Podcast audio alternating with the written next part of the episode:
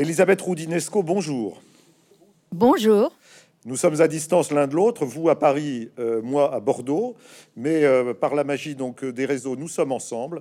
vous n'êtes pas sur un divan de psychanalyste, mais vous êtes sur un fauteuil blanc de chez Mola. Voilà, et donc je suis ravi de vous retrouver pour cette rencontre d'une heure autour de votre dernier ouvrage, Soi-même comme un roi, Soi-même roi, c'est un beau titre, avec, avec le sous-titre qui sera peut-être plus explicite pour les, lecteurs et les auditeurs, enquête sur les dérives identitaires. Alors, euh, Elisabeth Roudinesco, donc euh, on vous présente euh, rapidement. Vous êtes, psychanalyste, historienne de la psychanalyse, essayiste, avec derrière vous une, somme assez considérable donc, d'ouvrages sur les questions contemporaines et les questions de psychanalyse, dont un, dont un magistral dictionnaire de la psychanalyse plusieurs, plusieurs fois réédité. Euh, vous avez, euh, vous avez de, toutes ces années donc euh, participé au débat qui, au, débat au pluriel qui ont, qui ont émergé dans notre société et que vous et, sur lesquels vous portez un regard, un, regard un petit peu cursif mais approfondi en même temps d'enquêtrice euh, vous enquêtez donc sur ce que vous appelez les dérives identitaires, c'est-à-dire euh, ces tendances euh, des sociétés, pas seulement occidentales, mais je dirais essentiellement occidentales, puisque c'est notre, c'est notre, c'est le lieu d'où nous parlons. comment ces, sociétés se sont, se sont, je veux concentrées, comment le débat s'est concentré, peut-être même s'est crispé autour de certaines, de certaines notions qui sont des notions, des notions à la fois intéressante, explicative, mais aussi très conflictuelle. Alors ces notions, je les, rappelle un peu, donc euh, ce sont les notions euh, d'identité, les notions de race, euh, les notions de genre, euh, et au sein, des, cercles, de, des pensée et des cercles universitaires, tout ce qui tourne autour de ce qu'on appelle les études, les post-coloniales, les études décoloniales, les études de les, théories du genre. Enfin, tous, toutes, je dirais, c'est un peu un, magma. Euh, pardonnez-moi le terme, mais c'est un, petit continent euh, où, il est très important de pouvoir, pouvoir progresser avec des idées claires. Alors, ce que vous nous proposez dans ce livre, Elisabeth Roudinesco, c'est un petit peu euh, une, une, généalogie, une enquête autour de ces notions. Euh, on sait que vous êtes, vous êtes une femme de conviction et que vous aimez donc évidemment prendre position. Euh, mais j'aimerais peut-être que vous nous disiez d'abord un mot sur la, sur, la démarche qui a inspiré ce livre. est-ce que j'ai raison de, de dire qu'il s'agit d'une enquête ou est-ce qu'il vaut plutôt parler, parler d'un essai, d'un essai engagé hein? C'est plutôt un essai. Euh, parce que enquête, euh, ça aurait supposé que je rencontre euh, les protagonistes. Or, je les ai lus, beaucoup je les connais déjà, mais j'ai tenu surtout à lire les textes. Je connaissais depuis très longtemps toutes ces études et surtout de, des auteurs dont elles s'inspiraient, c'est-à-dire Foucault, Derrida, Deleuze, évidemment aussi Franz Fanon, Lacan, Césaire je connaissais tous ces textes et bien sûr euh, en arrière-fond Sartre. Sartre et Simone de Beauvoir. Et ça faisait déjà un certain temps que je trouvais que ces études, les engagements de, tous, ces, de tous ces protagonistes de, l'identitarisme euh, commençaient à déraper. Ça commence bien. Euh, ça commence bien. Il faut lutter en faveur des minorités sexuelles. Je l'ai fait moi-même. Euh, ce qu'on appelle les minorités sexuelles, ce qu'on appelle la diversité. je vous rappelle que j'étais à l'avant-garde de, pour, le, mariage homosexuel, pour la, PMA, pour la GPA. Euh, et que, à partir du moment où il s'agissait d'assigner quelqu'un à une seule identité, j'ai pensé que ça commençait à déraper. Alors, euh, un point précis, toutes ces thèses sont nées il y a à partir de, 1989 avec la chute du mur et au fond le, désespoir euh, lié à la, fin du communisme euh, et euh, le repli sur soi, c'est-à-dire qu'on s'est engagé pour soi-même, pour son, propre moi, hein, soi-même comme un roi, ce qui au début était très bien parce qu'il fallait bien faire lutter contre le racisme, contre l'homophobie, contre et bien entendu contre l'antisémitisme hein, qui, qui, existait toujours. Et puis, il y avait le grand mouvement d'émancipation des femmes. Mais le retournement euh, se fait progressivement avec cette idée qu'on quitte euh, l'idée que tous ces combats sont universels, c'est-à-dire on lutte à la fois contre le racisme, contre l'antisémitisme, contre l'antisémitisme, pour la libération des femmes, etc., etc. Et on ne peut pas lutter par catégorie. Et progressivement, on en est arrivé à l'idée que c'était des catégories. On a rétabli des catégories à l'intérieur de l'espèce humaine, un petit peu comme on étiquette les, euh, des catégories botaniques. Hein. Alors, le, dérapage aussi a, commencé à, partir de quelque chose qui, au départ, était très bien, c'est l'introduction de la notion de genre. Euh, il faut évidemment pas réduire euh, l'être humain à une différence anatomique. Donc, il y a, euh, pour tous les gens qui ont étudié les sciences sociales, l'histoire, on a introduit cette catégorie de genre, c'est-à-dire qu'est-ce que le sexe construit, la représentation qu'on s'en fait, sociale, etc. Tout ça a été très fructueux pour les études, sauf que à partir d'un certain moment, ça, remonte à peu près à une dizaine d'années, euh, on a euh, le, genre est devenu d'une importance telle qu'on a, au fond, supprimé quasiment la réalité anatomique. Or, il faut les deux. Euh, et d'ailleurs, on emploie maintenant genré au lieu de sexué. donc, c'est ça les assignations identitaires. Là-dessus, c'est greffé, bien sûr, toutes les études euh, liées euh, à l'anticolonialisme. Euh, l'anticolonialisme a été un grand mouvement dans tous les pays du monde. Moi, j'appartiens à ce mouvement d'anticolonialistes français. dont je vous rappelle que Sartre a été à l'avant-garde, c'est lui qui préface les livres de Fanon. donc, et à un moment donné, avec les études dites postcoloniales, sans, sans trait et puis les études décoloniales, on ne va pas revenir, l'idée, c'est de réintroduire une notion de race. Euh, la notion de race n'existe pas scientifiquement. J'ai commencé d'ailleurs sur le très beau texte de Claude Lévi-Strauss de 1952 qui explique que la race n'existe pas, il n'y a pas de race, il n'y a pas de sémite, il n'y a pas d'arien, il n'y a pas de race, il y a une seule espèce humaine et des couleurs de peau euh, différentes. À partir du moment où on réintroduit dans une posture victimaire l'idée qu'on serait racisé, c'est-à-dire euh, traité de façon inférieure et qu'on s'identifie à cette posture-là, on, crée une catégorie euh, qui subrepticement réintroduit l'idée de race. Ça, je, ne suis pas d'accord avec, euh, avec cette thèse. Maintenant, qu'il y ait un reste de colonialisme dans la société française, qu'il y ait du racisme, c'est évident, dans toutes les sociétés occidentales, et notamment celles où il y a eu euh, des empires euh, coloniaux. Donc, le Royaume-Uni, la France, et puis naturellement les États-Unis qui ont pris la suite des guerres, euh, des guerres coloniales.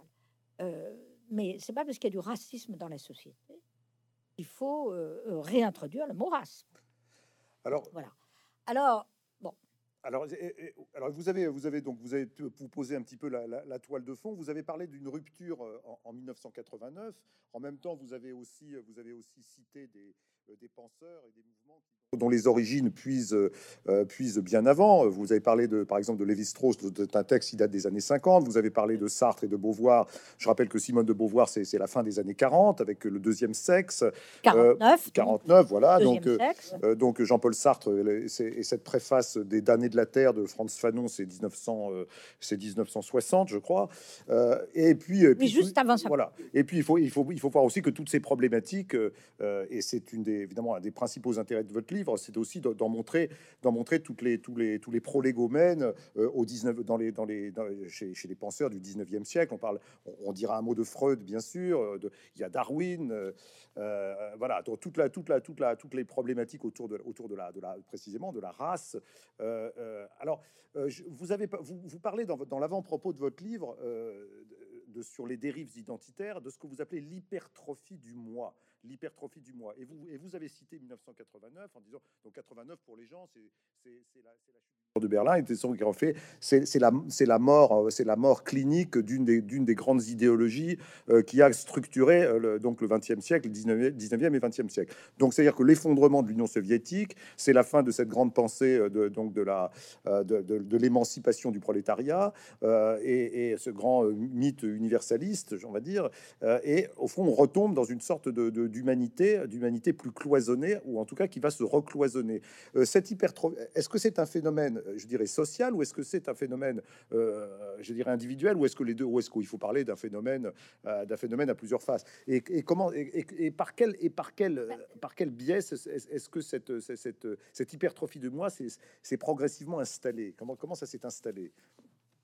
Il y a de multiples causes. Il y a de multiples causes. Il y a celle-là, c'est-à-dire les engagements, euh, les engagements euh, collectifs deviennent des engagements beaucoup plus individuels par, catégorie, euh, sur fond d'un certain désespoir de changer le monde. Et d'autre part, il y a une autre cause, c'est que le démantèlement, ça, ça, a l'air de rien, mais c'est très important. Le démantèlement de la psychiatrie.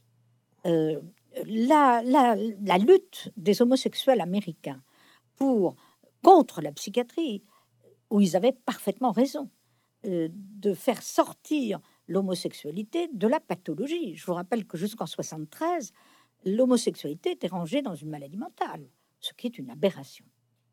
Euh, donc, euh, ce combat qui a supprimé cette, cette catégorie a contribué d'ailleurs au, démantèlement complet de la psychiatrie classique. On va pas le regretter, euh, elle était inapte à, juger, à, comprendre au fond les normes et les pathologies.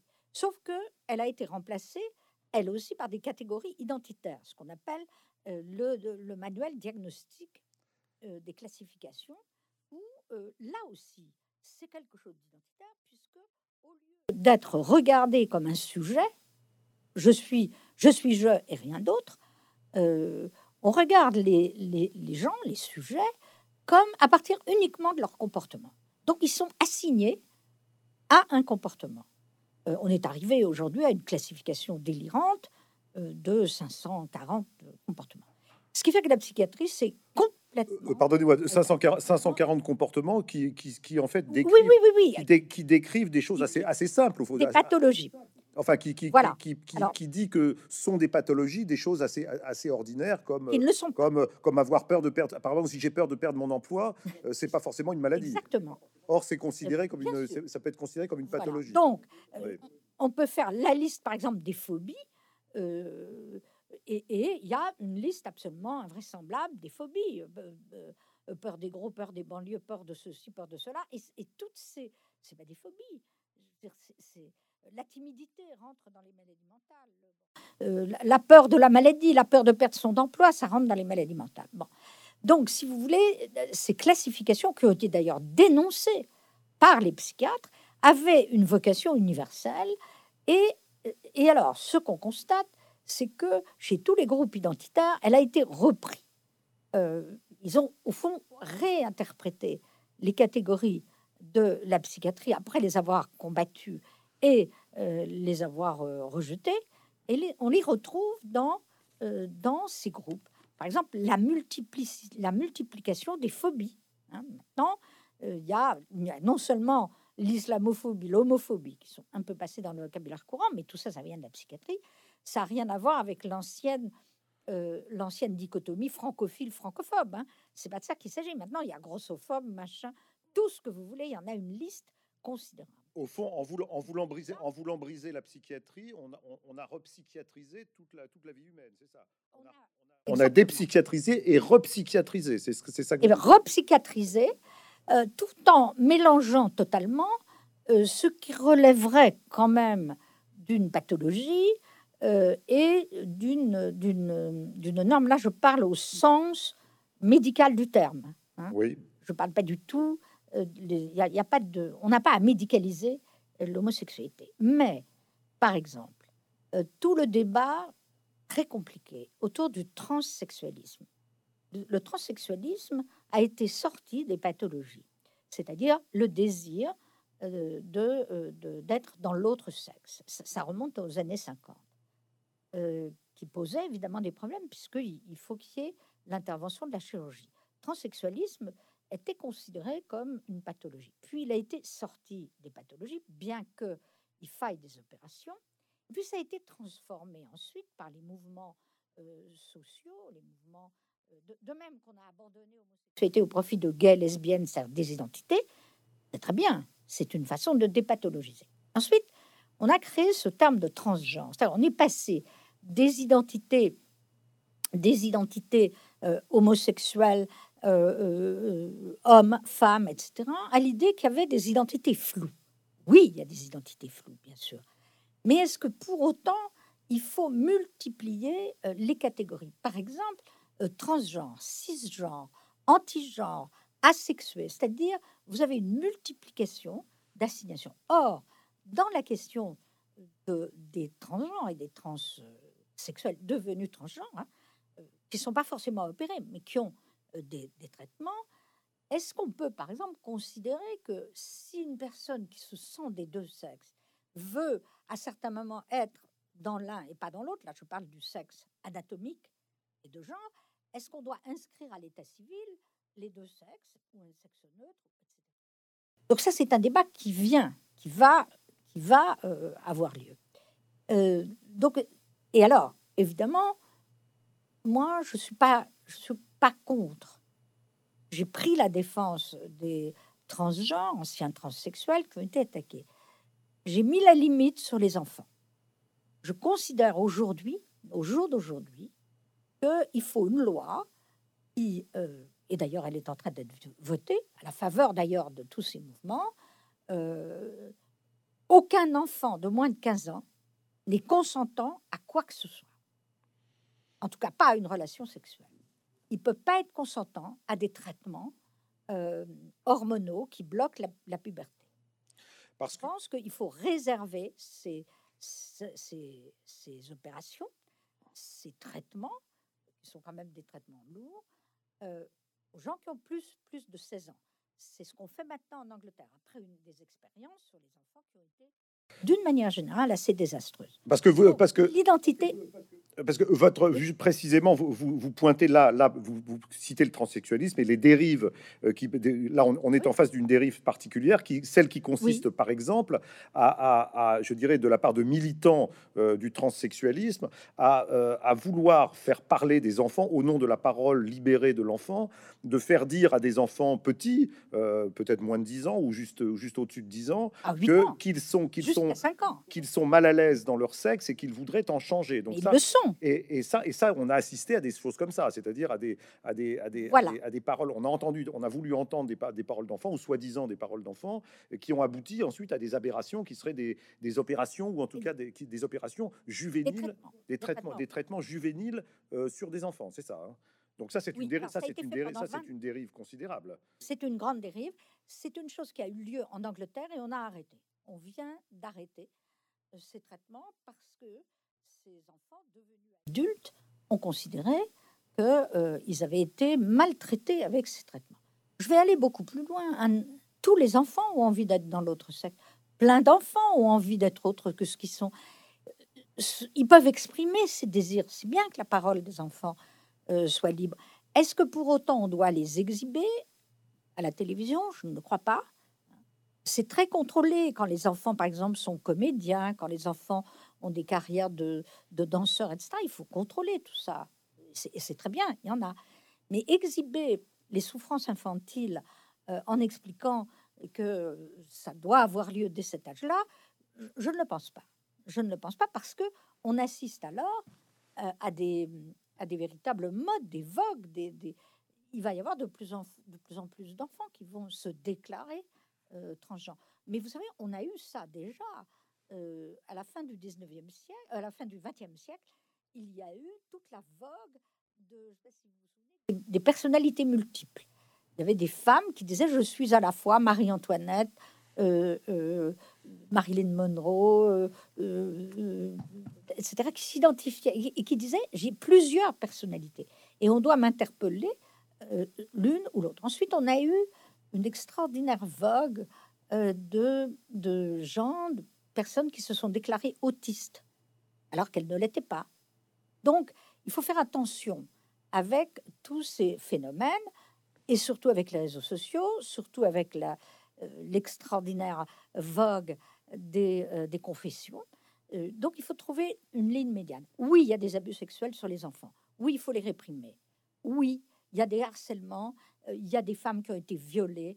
Je, suis favorable au mouvement MeToo.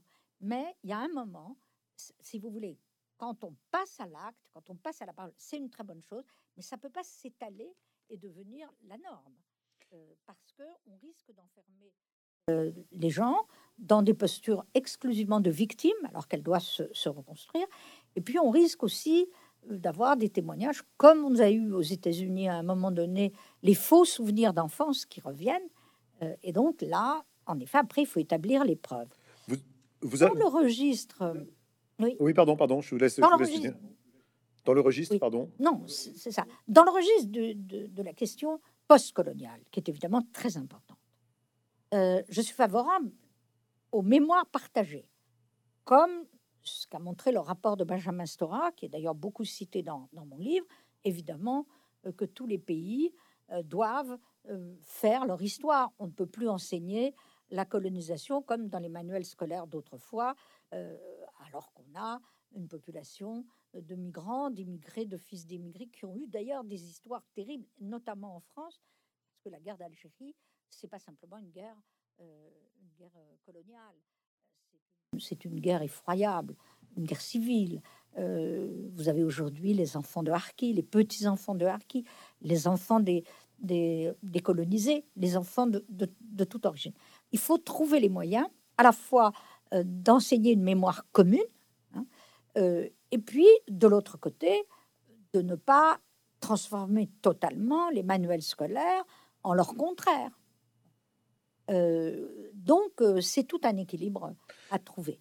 Et alors on va, on va, on va, on peut peut-être peut-être revenir sur cette question, cette question de la race, mais je voulais revenir un peu au début de ce que vous disiez autour de, l'hypertrophie du moi, de donc de l'exposition des souffrances, de l'exposition de, de la des postures, ce que vous appelez les postures euh, victimaires, cette façon de, évidemment de vouloir euh, raconter euh, son histoire en détail, de s'exposer en tant que personne. mais alors, ce qui est intéressant peut-être à, vous expliquer, c'est au fond cette question d'identité. Est-ce que est-ce que c'est si important d'avoir une identité Est-ce que tout simplement possède une identité Qu'est-ce que ça peut bien signifier? Et vous avez, et vous avez, et vous avez au départ, euh, vous, parlez de vous-même, vous parlez d'une rencontre à Beyrouth dans lequel vous, euh, vous, vous, rencontrez un intellectuel libanais qui, qui, euh, qui, qui lorsqu'il vous rencontre, vous vous appelez Elisabeth Roudinesco, tout de suite il imagine que vous êtes, que vous êtes orthodoxe parce que vous portez un nom, un nom, un nom donc bulgare et roumain, pardonnez-moi, roumain, et, et, et donc il, et il, il part dans, il part dans une sorte de finalement de, de il, est il vous assigne, il vous il commence à vous assigner, à vous décrire, et là vous lui dites, vous lui dites stop. Alors expliquez-nous euh, cette rencontre parce que c'est c'est plus compliqué. C'était magnifique. J'aime beaucoup le Liban. C'était un grand intellectuel. Euh, c'était une soirée euh, magnifique. En plus, c'est des intellectuels des Lumières. qui, à l'occasion d'un grand colloque sur l'islam des Lumières. et cette soirée, en effet, m'a marqué comme d'autres, mais elle m'a marqué particulièrement parce que c'était la première fois de ma vie que j'étais obligée, au fond, de dire quelque chose qui allait de soi, à savoir je suis française. Je raconte la scène en détail parce qu'elle ressemble à, à une, histoire freudienne. Au fond, cet homme dit Je suis ravi de rencontrer une Roumaine. Je dis Je suis pas roumaine. Il me dit Bon, c'est pas un problème, vous êtes donc orthodoxe. Et je suis obligée de dire Je suis pas orthodoxe. Et là, il me dit, mais alors vous êtes quoi? Pourquoi? Parce qu'au Liban, il n'y a pas d'État laïque. Euh, on, est, on, on il y a 18 tribunaux confessionnaux, on est, on est assigné à sa religion d'origine. Ça veut pas dire... Et, on ne peut pas se marier entre, entre différentes religions. Se greffe là-dessus, bien sûr, d'autres qui viennent discuter. Et puis, je, je suis obligée de raconter, oui, eh bien, mon père était juif, sauf qu'il n'était pas juif parce qu'il pratiquait pas du tout le judaïsme. Donc je peux même pas dire que je suis juive au sens du judaïsme. Ma mère était juive, mais pas du tout de la même façon, parce que c'était les Israélites français intégrés, assimilés. Et puis d'ailleurs, j'avais un grand-père protestant. Et puis, par-dessus le marché, j'aggrave mon cas, euh, j'ai été au catéchisme, j'ai été élevée non pas dans la religion catholique, mais euh, dans la culture catholique dominante en France dans mon enfance. Pourquoi? Parce que mes parents euh, avaient eu des faux certificats de baptême. Et puis, bon, c'était la culture dominante. Et avec ça, je sais plus quoi dire. Et, et je dis, bon, écoutez, je suis française. Ça m'était jamais arrivé. Ouais, jamais, vous- jamais vous n'aviez. Éclat de rire. Ouais. Éclat de rire, il m'a répondu oui, moi je suis libanais. Et bien, je vais vous présenter ma femme qui est druze. Alors on repart euh, dans, dans une histoire extraordinaire. Et si vous voulez, j'ai commencé par là, parce que c'est un pays tragique, parce que le fils de ce grand journaliste est mort, assassiné, a sauté sur une bombe, parce que dans ce pays, on saute sur les bombes. Et, c'est un pays qui, est en voie de destruction à cause. Alors, Pas du tout de laïcité. Vous avez, vous avez parlé de, de la complexité de la mosaïque libanaise, donc entre, entre musulmans, euh, euh, chrétiens, euh, donc druzes, euh, bon, toutes, les, les- toutes les, différentes, les différentes confessions au sein même des confessions majoritaires. Ah, évidemment, entre le Liban et la France, il y a une grande amitié, mais il y a aussi une grande différence. Donc, vous avez parlé de- de- du communautarisme libanais. On a, c'est, une notion qu'on, considère au Liban, mais qu'en France, on, on ne voudrait pas importer. Et pourtant, et pourtant, c'est Je bien. crois qu'on a raison, Et, il faut. et pourtant, et je pourtant, et pourtant, pardon, et, pourtant, les dérives identitaires dont vous parlez, elles, présentent justement le risque de communautariser le pays. C'est-à-dire que euh, cette identité française, euh, que, d'ailleurs certains absolutisent, notamment l'extrême droite, euh, cette identité française, elle est, elle est dans, le- meilleur des cas une identité, une, identité qui, qui, se superpose aux petites, aux petites patries, aux petites identités. Donc, donc il y a là un vrai débat en France sur euh, qu'est-ce que qu'est-ce qui nous rassemble, qu'est-ce qui nous divise, qu'est-ce qui doit pas nous diviser et qu'est-ce qui doit nous rassembler. hein. Écoutez, je vais prendre l'identité de la France au sens de Fernand Braudel, le, le grand historien qui reprenait d'ailleurs lui-même euh, Michelet. euh, l'identité de la France, c'est l'identité de toutes les Frances. C'est l'identité de gens métissés, étrangers, immigrés, venus de tous les pays du monde. C'est pas l'identité française. Il n'y a pas de, Français de souche. Il n'y a pas de souche. Il n'y a pas de territoire. Donc, si c'est l'identité de la France, oui, en ce sens-là, je suis française. Euh, si c'est la manière dont euh, le, revendique l'extrême droite, je crois quand même consacrer un chapitre à l'extrême droite euh, très sévère dans ce livre, parce que là, il n'y a pas de dérive. hein. Il n'y a pas de dérive. Les nationalismes, les populismes, les, grands la théorie du grand remplacement, elle existe depuis euh, Édouard Drummond. Et c'est toujours la même. C'est d'abord les juifs, puis les étrangers, puis les barbares. Ça se prolonge évidemment avec Vichy et ça se prolonge aujourd'hui les fameuses théories euh, du grand remplacement qui sont partout avec un très grand danger de l'extrême droite en France. Donc j'ai tenu à les traiter aussi. hein. Eux partent pas du tout du- de, de bons sentiments au départ. Ils partent de l'idée qu'il faut épurer la France euh, de tous ces étrangers. Euh, donc, ce que je veux dire par là, euh, c'est que la France a, quelque chose d'assez unique, ce qu'on appelle la laïcité républicaine. J'y suis favorable, d'abord parce que je pense que la laïcité est absolument nécessaire, mais il y a d'autres formes de laïcité dans d'autres pays. Notre laïcité nous, elle n'est pas exportable. Autrement dit, aux États-Unis, pays où on a juxtaposé euh, les communautés, il y a une laïcité, c'est pas la même. Je, déplore l'anti-américanisme primaire euh, des gens qui euh, aujourd'hui euh, pensent que toute la barbarie vient des États-Unis, et puis quoi encore, pas du tout, qui condamnent aussi le Royaume-Uni, qui est aussi un pays où c'est une juxtaposition de communautés. D'ailleurs, le colonialisme anglais pas du tout été le même que le colonialisme français. Tout ça, je, l'étudie. Donc, il faut. C'est pour ça que je me sens très proche de Lévi-Strauss. Quand il dit les sociétés humaines, c'est ni trop près ni trop loin.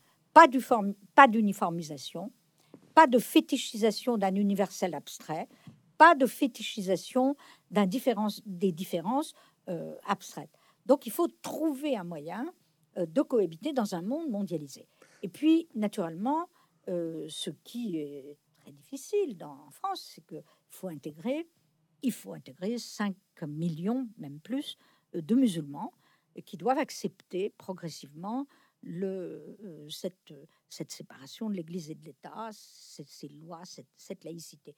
Je suis très optimiste, hein, et les chiffres montrent, je suis optimiste, les chiffres montrent qu'ils vont s'intégrer.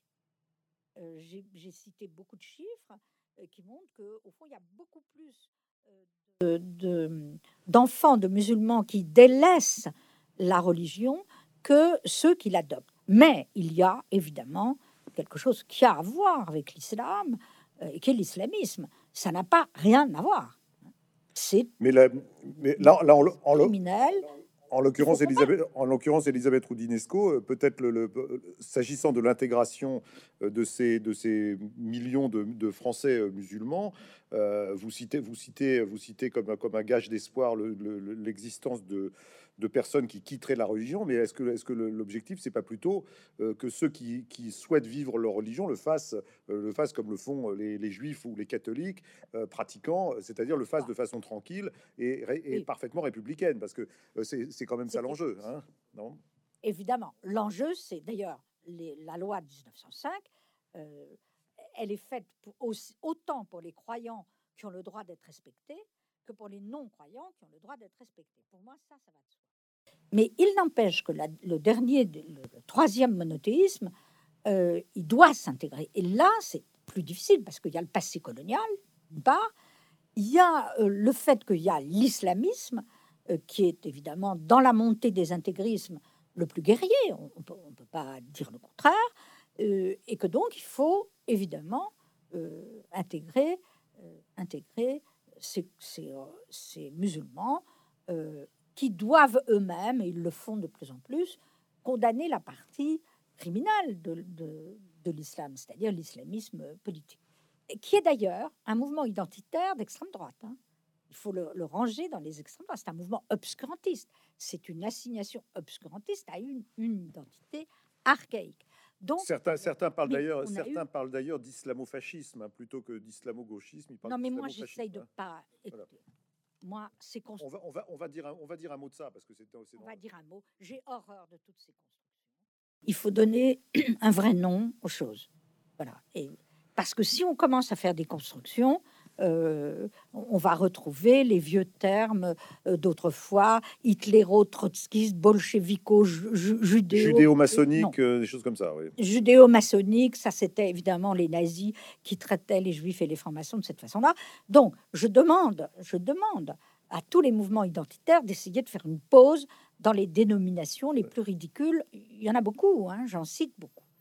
Donc, donc Alors, je, alors justement, puis, justement, la même chose à propos de l'islamo-gauchisme. Ça n'existe pas, c'est une construction d'un ministre. alors on va, on va, ça, on- on- ça n'est pas acceptable. On, y- vous avez, je, je voulais simplement re- refaire un petit détour par euh, Claude Lévi-Strauss que vous avez cité à deux reprises. Euh, Claude Lévi-Strauss qui nous manque d'ailleurs. hein, il est bon, il est, il est, il est mort très âgé, Ah, mais donc il a. Il. Voilà, donc vous citez, vous citez son, vous citez son grand texte euh, sur race et histoire. Vous citez, vous citez euh, Triste Tropique.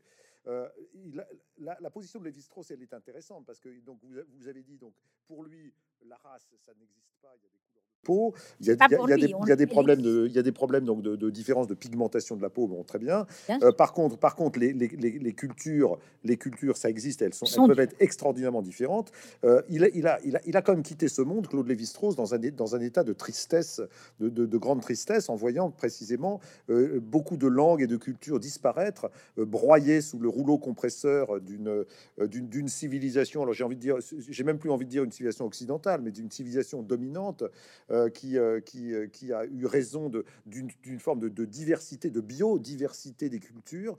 Euh, comment faire, comment faire pour être fidèle à Lévi-Strauss, pour concilier, euh, je dirais, la différence, c'est-à-dire vraiment le maintien de, ce kaléidoscope humain des cultures, et en même temps une forme d'universalisme qui permette à toutes ces cultures de, dialoguer entre elles et de cohabiter. Est-ce que c'est pas une forme d'utopie, ça? Euh, Dites-nous, dites-nous. Eh bien, soyons utopiques. Aujourd'hui, il faut en effet protéger ces peuples premiers de la dévastation euh, que leur font subir l'uniformisation du monde. Euh, il faut commencer par combattre un monsieur qui s'appelle Bolsonaro, qui est un dictateur, qui est en train de détruire l'Amazonie, de détruire ces peuples premiers. Ce que dit très bien Lévi-Strauss, c'est que non seulement il n'y a pas de race, il n'y a pas de supériorité d'une culture sur une autre, mais il dit que, en revanche, il y a des pays qui ont, qui ont accès à la science, la technique, À la rationalité, il parle de la rationalité aussi. Hein. la rationalité scientifique. Et il est évident que euh, les, les sociétés occidentales euh, sont, peuvent broyer tous ces peuples premiers euh, qui n'ont pas, qui n'ont pas cette, cette, cette technologie, cette science, etc. Et c'est pour ça qu'il faut leur apporter, en quelque sorte. hein. Il, faut, il faut entrer dans, dans ce monde. Au fond, la, la supériorité entre tous les guillemets que vous voulez des pays occidentaux, elle vient de là, hein, de la science. Elle vient pas du tout euh, de la culture. Donc ces cultures sont évidemment euh, minoritaires. Euh, et là, et, on va le dire pour l'ensemble des pays, il faut aider l'Afrique.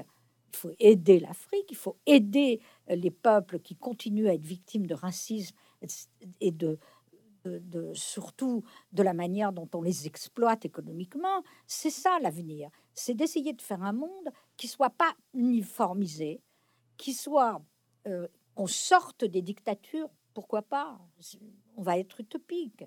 Vous avez aujourd'hui euh, un nationalisme indien euh, abominable.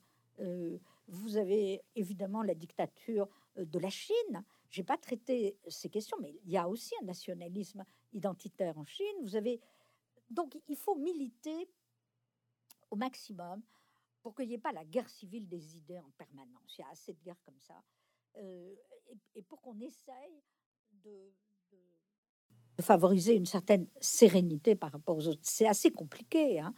On a vraiment des mouvements nationalistes, populistes dans tous les pays du monde, et en Europe, à commencer par l'Europe, qui est très difficile à, unifier. Il est, il, il est, il à titre personnel, je, suis ravi que Joe Biden ait gagné ces élections. Le, pire était si, euh, si Trump avait continué, si la, le, pays la, le plus puissant du monde, la plus grande démocratie du monde, avait continué à être dirigé par un fou furieux euh, qui a alimenté le suprémacisme, le racisme, et puis qui, qui quand même euh, était incapable de, de gouverner là aussi, je vous rappelle qu'il y a un comité d'experts psychiatres qui avait demandé son empêchement pour incapacité euh, à, gouverner. Donc, euh, ça, c'est une très bonne chose. J'ai beaucoup d'admiration pour Joe Biden. Je pense qu'il a, il a mis une équipe excellente. Euh, d'aucuns diront qu'elle est communautariste, mais les États-Unis, c'est pas la France. Hein. Alors justement, je voulais, je voulais vous, Elisabeth Roudinsco, je voulais. Moi, j'ai rien contre les États-Unis. Il faut pas les traiter comme ça. Non, non, mais mais, les... mais ça ne m'empêche pas de critiquer toutes sortes de théories. Euh, Alors justement, mais parlons, parlons-en, parlons-en, parlons-en deux minutes. C'est-à-dire que vous avez, vous avez cité Joe Biden et qui est à la tête d'un parti qui, est, enfin, qui, qui, était le candidat du Parti démocrate, un parti qu'on, a toujours, qu'on a toujours, comment décrit, euh, comme, euh, sur, enfin, surtout récemment, comme, comme un parti qui agrège les minorités, les minorités aux États-Unis, donc les chicanos, les, les, les Noirs, les Amérindiens. Bon, donc c'est que la plupart des minorités constituées aux États-Unis sont plutôt des clientèles entre guillemets pour le Parti démocrate, et donc par définition, un, président américain issu de ce parti doit, doit tenir compte de cette, réalité. Alors, euh, est-ce que c'est est -ce c'est un atout ou est-ce que c'est un inconvénient? Euh, Parce que, euh, sans vouloir critiquer les États-Unis, on a suffisamment de problèmes en France pour ne pas vouloir à tout prix critiquer les États-Unis, mais néanmoins, il faut bien voir aussi que les États-Unis sortent de quatre années terribles et, sont en face d'un problème aussi de type communautariste un problème aussi qui c'est un problème de, lutte de lutte intestine au sein des au sein de la, des communautés intellectuelles universitaires avec euh, avec dans les universités américaines euh, des, des, des, des, combats des combats euh, des combats très durs autour des notions que vous décrivez dans ce livre. Des notions de race des notions de des notions d'identité hérité d'ailleurs hérité d'ailleurs de certains penseurs français qui avaient fait carrière aux États-Unis. Vous parlez de Derrida vous parlez etc mais donc les États-Unis posent un les États-Unis posent donc un problème spécifique et l'arrivée de Joe Biden au pouvoir, euh, ça, pose quand même quelques questions sur comment va évoluer ce pays sur, sous l'angle euh, de ces, de ces débats sur, sur la race et la, culture et l'identité. Ça va évoluer très bien. Euh, c'est quand même mieux que d'avoir Monsieur Trump. Et d'autre part, la recherche aujourd'hui universitaire, elle est internationale. Donc, on peut pas on peut pas faire du nationalisme de la pensée. Euh, les penseurs français euh, qui ont été traduits dans, dans, tous les pays du monde, ça fait partie de notre patrimoine. Les recherches sont internationales. Moi-même, je suis traduite en 30 langues. Hein. Euh, moi-même, je vais dans les campus américains. Ne, ne présentez pas, il faut pas présenter les campus américains comme un espèce de lieu abominable où on n'aurait plus le droit de s'exprimer. C'est le contraire. Voilà. Ce sont des batailles incessantes. Et je dirais même que toute vie universitaire, ce sont des batailles incessantes. On a déjà connu ça en France entre les marxistes, les phénoménologues, les bon. Il faut laisser ces batailles euh, se tenir. Mais évidemment, il faut condamner tout ce qui est euh, le puritanisme qui entrave les libertés d'expression. C'est vrai, mais ne croyez pas qu'aux États-Unis, on n'a plus le droit de s'exprimer du tout, que tout est, interdit parce qu'il y a ces minorités. Je vous rappelle d'ailleurs que la contestation de toutes ces dérives identitaires, elle vient aussi des États-Unis. Il y a eu récemment euh, un historien de gauche aussi important que Marc Lilla, il y a eu Chatterton, il y a eu une pétition de 150 euh, intellectuels euh, américains qui est contre tout ça. Donc, il ne faut pas globaliser. D'autre part, la laïcité à l'américaine, c'est pas du tout la nôtre. Aux États-Unis, le président laïque de, de, tous des États-Unis jure sur la Bible. Euh, donc, au, Royaume-Uni, on a une monarchie, Dieu est présent. Donc, il faut, on ne peut pas importer comme ça nos modèles. On ne peut pas importer des modèles de, de l'un à l'autre. On ne peut pas d'ailleurs dire les Américains, les Français du point de vue, et je le répète, de la recherche, on est dans l'internationalisme. Euh, eh bien, on va s'attaquer mutuellement, se critiquer, ne pas être d'accord les uns avec les autres. Au fond, je suis pour que la vie intellectuelle euh, soit conflictuelle.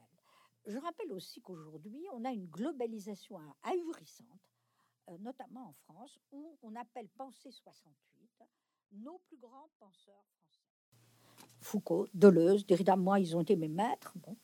Euh, ils se disputaient entre eux en permanence. Euh, Lévi-Strauss a été critiqué par, par Derrida, euh, Foucault a critiqué Derrida. Donc il y avait une vie intellectuelle conflictuelle. Et aujourd'hui, on présente ça comme étant une bande de dégénérés qui a entraîné la décadence de la France. Quand je pense qu'on ose dire aujourd'hui que Foucault a été islamiste, j'examine de très près tous les textes que Foucault a écrit lors de son voyage en Iran. Il n'y a pas d'islamisme. On était en 79. Il a été très étonné parce qu'il a appelé une révolution spirituelle. Il n'a pas vu qu'elle allait devenir une révolution euh, politique qui allait entraîner, au fond, cet obscurantiste. Et je rappelle qu'il est mort en 84. Donc, dire qu'il était islamiste, et puis maintenant on ajoute pédophile. Il n'a jamais été, c'est-à-dire le criminel. Donc, on est suicidaire en France en traitant de cette façon-là euh, des penseurs euh, qui sont le patrimoine. Lui, dans le monde entier, je le répète, étudié. Euh, on présente aujourd'hui Jacques Derrida, que j'ai bien connu, et qui a été un ami, comme une sorte de, de, de, décadent qui aurait voulu déconstruire la totalité des institutions. On ne comprend pas ce que veut dire le mot déconstruire. C'est pas détruire, c'est analyser. Voilà. Et là, on a je dirais, une espèce de franchouillardise euh, d'extrême qui va vers l'extrême droite, à vomir, à, critiquer tout ce qui a été fond euh, l'honneur de la pensée française. Euh, Lévi-Strauss, on préfère pas trop s'y, s'y attaquer parce que c'était un conservateur éclairé. Mais je vous rappelle qu'on continue à traiter Sartre comme un, mais comme un véritable brigand. Euh, et ça, euh, je, trouve que ça ne va pas du tout. Vous, euh, vous, oui, euh, vous avez, va pas du tout. Elisabeth, Elisabeth Roudinesco, vous êtes, vous êtes donc psychanalyste et je voulais, je voulais, et je voulais quand même que vous nous parliez quelques instants, quelques instants de Freud, parce que vous parliez des critiques, donc des critiques qui s'abattent sur les intellectuels. Euh, Dieu sait que Dieu sait que Freud a été attaqué ces dernières années. Euh, vous l'avez, vous avez d'ailleurs pris sa défense, euh, voilà. Donc de, de, façon logique. En quoi Alors ma question, ma question, Elisabeth Runisco, c'est, ah bah, c'est en quoi, en quoi, en quoi, si vous voulez, Freud donc a-t-il, a-t-il, je dirais, joué un rôle clé, un rôle essentiel dans, dans l'émergence de, ces, de, tous ces, de, tous nos débats actuels autour de l'identité de la race. Et est-ce qu'il est, que lui-même est à l'origine d'une dérive ou est-ce qu'au contraire, il faut revenir à des choses assez simples qu'il a dites et qui ont permis de, quand même de, de, de fixer, de, fixer des idées euh, à partir desquelles on aurait dérivé. Que, quel a été le rôle au fond de Freud dans, dans, cette, dans toute cette problématique de l'identité? les batailles autour de voilà, les batailles autour de Freud que j'ai menées dans les années 2000 euh, c'est pas Freud euh, la vraie question. C'est que euh, aujourd'hui, on était arrivé à un point. C'est pas pour ou contre Freud. Est-ce qu'on doit être pour ou contre Darwin, pour ou contre Einstein? Non. on était arrivé à une situation absolument aberrante avec des agiographes psychanalystes qui racontaient n'importe quoi sur Freud et des antifreudiens qui attaquaient la légende rose avec une légende noire. J'ai tout de suite dit ni l'un ni l'autre. Je dirais que cette bataille sur Freud, elle est gagnée dans le monde entier. Euh, les textes de Freud sont travaillés. Après, je vais, je vous dire euh, l'importance. Même aux États-Unis, c'est fini, les guerres freudiennes, tous ces excès, tous ces fanatismes. On a besoin de nuances. Voilà. Il n'y a pas à être pour ou contre Freud. Il y a à examiner qui était Freud. Qu'est-ce qu'il a apporté? Je crois que ce que Freud a apporté de très important, mais je vais résumer euh, comme ça. Sartre l'a dit d'ailleurs, et j'ai mis cette citation en exergue de, mon livre. Pour accéder aux lumières, il faut passer par les ténèbres. Qui n'a pas connu les ténèbres ne peut pas, euh, euh, ne peut pas connaître les, lumières. Freud est un homme des lumières sombres, des lumières allemandes. Il a éclairé les pires aspects de l'âme humaine, c'est-à-dire la pulsion de mort, le crime, le désir d'autodestruction contenu en nous-mêmes il a en effet élaboré une théorie du moi, du sujet euh, fort intéressante, puisqu'il y a l'idée qu'on agit, on peut agir inconsciemment contre soi-même. Bien. Mais il y a eu les mêmes dérives que je dénonce chez les identitaires, elle a existé chez les freudiens, chez les psychanalystes, elle existe d'ailleurs chez les héritiers de Foucault ou de Derrida. Eux aussi, euh, ils ont, euh, ils ont des, des, des parlers obscurs, des, des dérives, je, je les critique. Il y a une phrase qui m'a beaucoup intéressée chez Derrida, parce que je lui avais posé la question à l'époque, je lui ai dit, mais qu'est-ce qu'on peut faire avec les dérives euh, issues de vos propres euh, positions? Et il m'a dit, ça n'est pas à moi de faire la police de la pensée. Pourquoi? Parce qu'il pensait que la meilleure façon d'être fidèle, au fond, à une doctrine, c'est de lui être infidèle. Il incluait euh, cette idée de critique. Moi, j'ai vécu une époque euh, où, euh, avec les lacaniens, c'était devenu épouvantable, un catéchisme. Au fond, je dirais que plus une pensée est importante et grande, plus elle produit un catéchisme, plus il faut critiquer ensuite les catéchismes. Donc, notre époque, notre époque est trop dans des, dans des catéchismes. Le bien, le mal, la destruction de ceci, la destruction de cela, non, il faut ramener un peu de sérénité. Un, écrit, un, écrit, un essayiste, un essayiste euh, vient, Jean Birnbaum vient de sortir, sortir un ouvrage qui s'appelle le, courage de la nuance. Euh, J'aime beaucoup ce livre. Alors, est-ce que je trouve ce livre formidable Est-ce que, est-ce que, est-ce que justement ce sens de la nuance, on est, en, on est en train de s'emplafonner en France autour de notions souvent assez vagues, islamo-gauchisme, islamophobe, euh, racialiste, euh, décolonialiste, enfin, etc. J'en passe, et des meilleurs.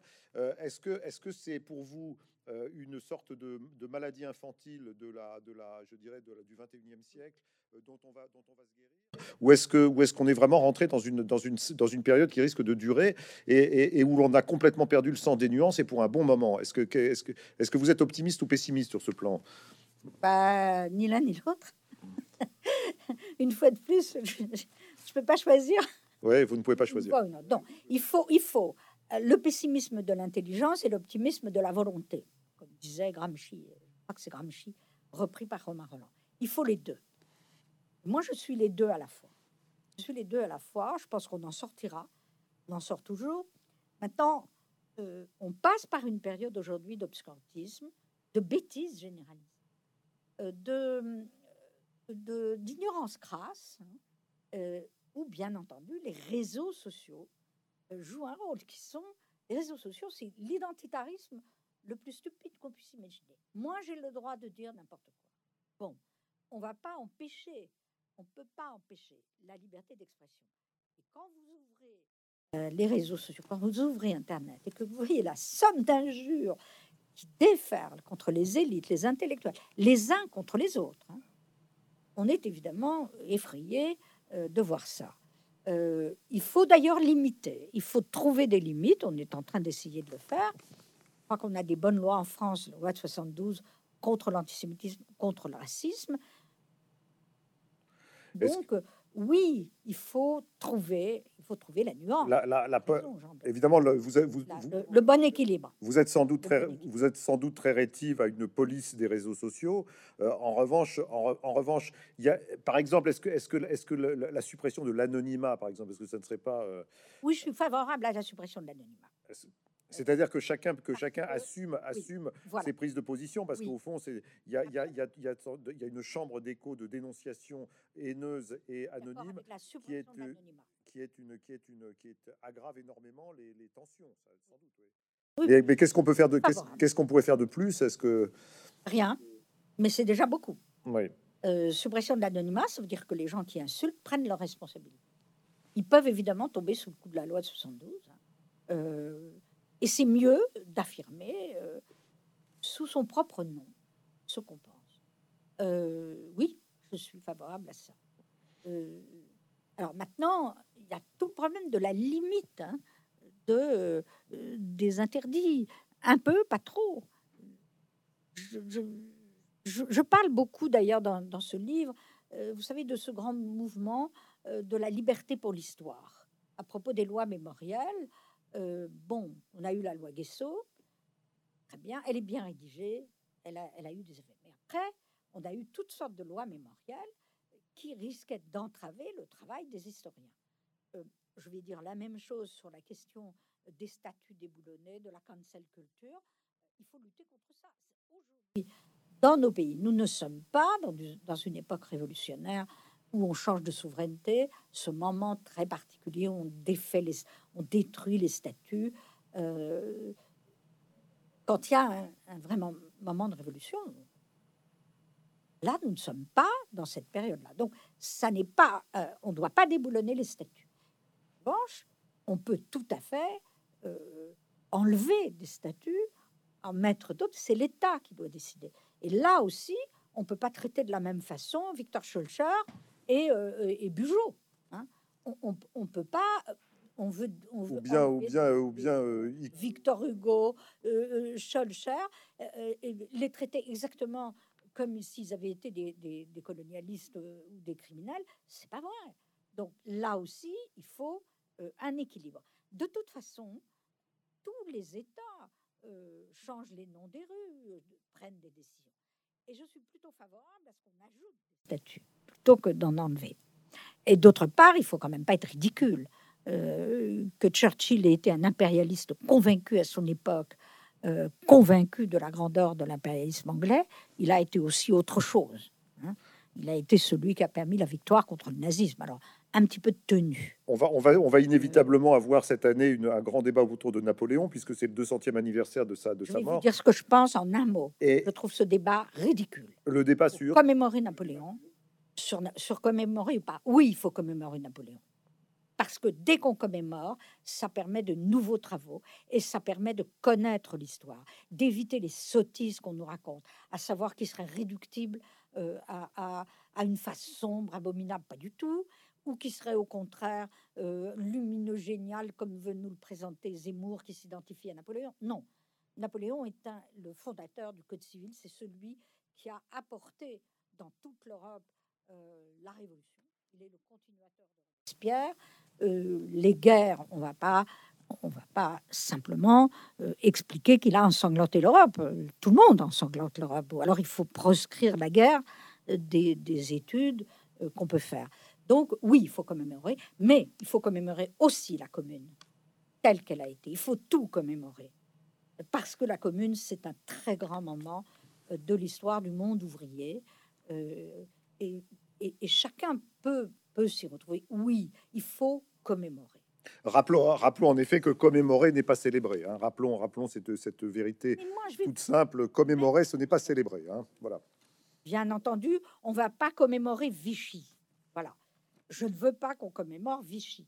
Mais on peut commémorer la résistance française en montrant tous ces aspects. Et à l'intérieur de ça, on parle du collaborationnisme. Non, on commémore pas l'infamie, mais euh, euh, on célèbre pas non plus quoi que ce soit.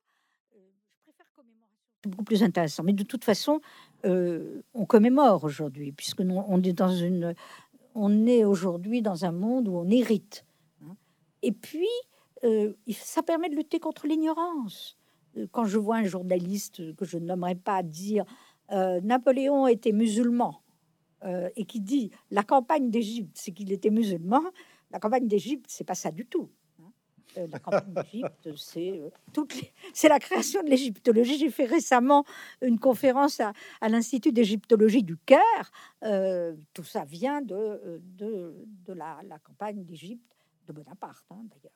Qui, a, qui a inspiré, qui, qui d'ailleurs a inspiré le jeune Champollion et qui, qui, qui 23 ans plus tard a pu déchiffrer les hiéroglyphes. Donc voilà, merci, merci Napoléon finalement pour ce qui est de la campagne d'Égypte dans, sa dans, dans, son versant éclairé. Euh, je rappelle que je rappelle d'ailleurs que Napoléon était, euh, était, euh, était en 1798 suivi par une cohorte de 150 savants, de France, qui l'ont accompagné pour une description d'Égypte qui reste un monument absolu de la description de, de, de la. Je vous êtes complètement d'accord avec moi. Absolument, absolument. Sur ce plan-là, nous sommes entièrement d'accord. Voilà. Donc non, mais surtout, et, et, et, on va, il faut commémorer aussi euh, tout le reste. Il faut faire des études sur le colonialisme. Euh, bon, ce que je reproche d'ailleurs aux identitaires décoloniaux, c'est d'être, et c'est le cœur du livre, c'est d'être avant tout de condamner l'anticolonialisme français. Ils sont anti-sartriens, ils sont, ils sont anti-Césaire, ils sont anti-Fanon. Pourquoi? Qu'est-ce qu'ils disent au fond euh, Pour beaucoup, ils disent seul un noir a le droit d'être antiraciste. Ah bon? Mais alors, seul un juif a le droit de lutter contre l'antisémitisme? Jamais de la vie. Et je rappelle quand même cette phrase de Fanon. Et d'ailleurs, Césaire, c'était la même chose. Quand on parle de l'antisémitisme, tendez l'oreille, disait Fanon. On parle de vous, c'est-à-dire de vous les droits. Donc, euh, on ne peut pas continuer à euh, vomir l'anticolonialisme français. Euh, quand on a quelqu'un comme Moria Boutedja qui commence son livre en disant fusiller Sartre, elle reprend les thèses de l'OS quand elle s'adresse euh, à l'OS, quand elle s'adresse d'ailleurs à tous les racistes. Mais, mais qu'est-ce que ça veut dire ça? Ça veut dire que euh, on inverse complètement euh, l'histoire. On, ne reconnaît pas à la France d'avoir été à la fois un pays colonialiste et un pays anti-colonialiste. Donc, et là, nous sommes le débat. Le, le, je vous rappelle le débat Jules Ferry-Clémenceau ils étaient en désaccord complet déjà sur la question euh, coloniale. Et moi, ça me choque. Ça me choque aussi, ça m'offense en quelque sorte. Je viens d'une famille de résistants, je viens d'une famille d'anticolonialistes, j'ai été nourrie au manifeste des, des 121. Je, me sens attaquée dans ces cas-là. Euh, on, ne peut pas euh, lutter contre, on, ne peut pas euh, vomir sur cette partie de la France qui a été anticolonialiste, parce qu'elle a été... Et d'ailleurs, c'est ça l'identité de la France, elle est partagée. Elle est complètement partagée, comme le disait très bien Fernand Bredel. Donc, le nationalisme, c'est toujours la guerre, l'identitarisme le, aussi. Voilà, il faut revenir à quelque chose de beaucoup plus nuancé. Mais sur ce plan, sur ce plan je suis assez optimiste. Eh bien, écoutez, euh, Elisabeth Rudinsco, ça sera le mot de la fin. Je vous remercie beaucoup d'avoir accepté de, cet entretien donc autour de votre livre, Soi-même comme un roi, en essai sur les dérives identitaires, euh, publié au Seuil. Voilà, donc un, livre qui, nous plonge dans tous les débats contemporains, euh, les plus, je dirais, les plus, intéressants et les plus houleux aussi, voilà, qui peuplent notre actualité. Donc, merci beaucoup, Elisabeth Rudinesco, pour cet éclairage et bon vent à votre livre. Merci beaucoup. Merci beaucoup, Christophe Lucet. Merci.